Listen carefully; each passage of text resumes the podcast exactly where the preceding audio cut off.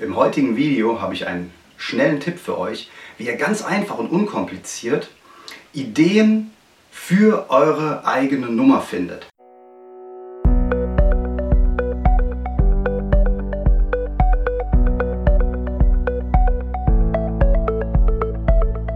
Willst du mehr Erfolg als Zauberkünstler haben? Bessere Shows? Mehr Buchungen? Höhere Gagen? Dann ist der Trickverrat Podcast genau das Richtige für dich. Albin Zinecker und Ingo Brehm von den Zaubertricksern verraten dir hier jede Menge Tipps und Tricks, wie du deine Zauberei erfolgreicher machst.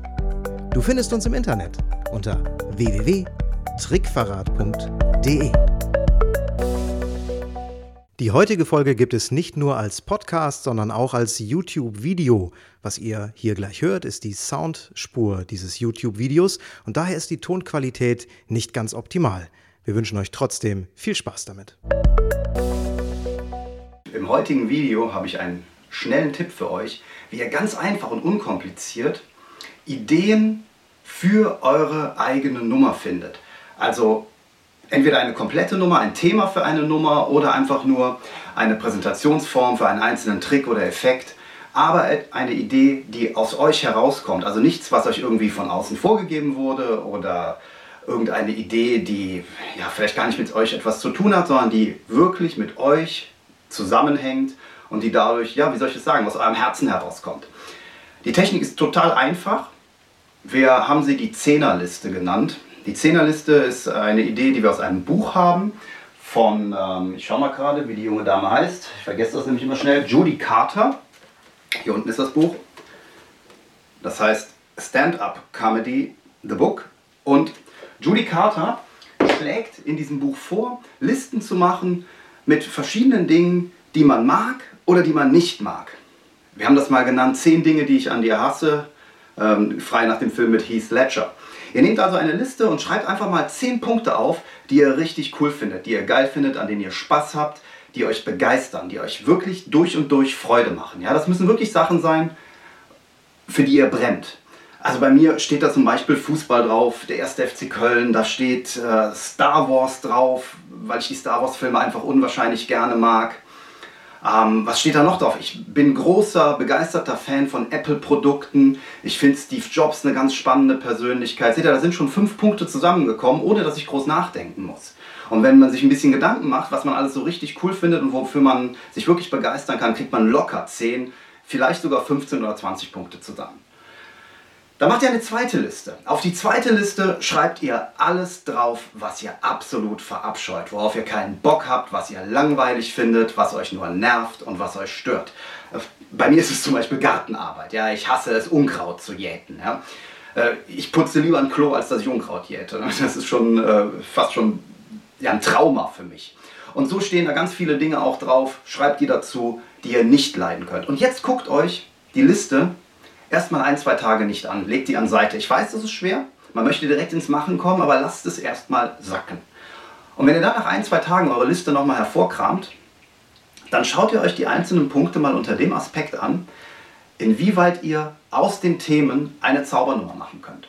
Ich greife nochmal dieses Thema Fußball und 1. FC Köln auf. Wer, wer, sich so ein bisschen in dem Thema auskennt, der weiß, dass der 1. FC Köln nicht immer der erfolgreichste Verein war in den letzten äh, 20, 25 Jahren oder so. Und deshalb habe ich mir eine Ambitious Card Routine vorgenommen. Ja? Denn was passiert bei der Ambitious Card Routine? Eine Karte wird ins Spiel gesteckt oder unters Spiel gegeben und sie erscheint immer oben. Ja, und da war der Weg relativ einfach. Ich habe mir ein Blankospiel besorgt. Ich habe die Vorderseiten mit entsprechenden Wappen der Fußball-Bundesliga beklebt. Da kamen dann diese Panini-Bildchen dazu, die ich als Kind gesammelt habe. Einige von euch werden das kennen oder werden vielleicht heute noch sammeln.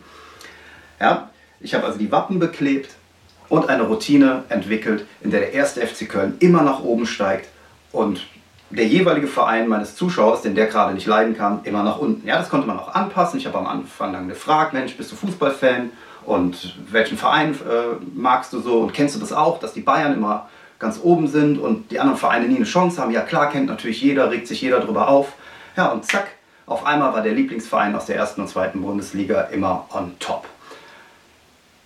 Warum ich euch das erzähle? Ich kann halt für diese Nummer mich wirklich begeistern, weil ich in dem Thema drin bin. Ich lebe dieses Thema und das garantiere ich euch, spüren eure Zuschauer. Das heißt, wenn ihr ein Thema findet, für das ihr brennt, das aus euch rauskommt, das aus eurem Herzen kommt, wird sich das auf eure Zuschauer übertragen.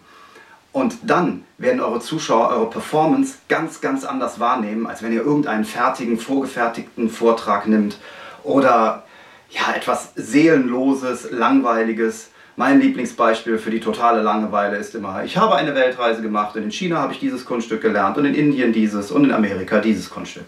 Ja, glaubt euch kein Mensch, langweilig ist es dazu und ihr könnt es bei weitem nicht mit diesem Herzblut vorführen, wie Themen, die wirklich aus euch rauskommen. Probiert es mal aus, macht mal ein paar Zehnerlisten und wir freuen uns natürlich über eure Kommentare und eure Erfahrungen, die ihr damit gemacht habt. Schreibt uns, stellt uns Fragen. Bis zum nächsten Mal. Tschüss.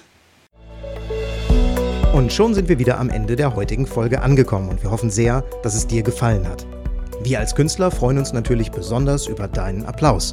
Aber da wir deinen Applaus hier auf dem Podcast leider nicht hören können, kannst du uns applaudieren, indem du uns eine 5-Sterne-Bewertung bei iTunes gibst.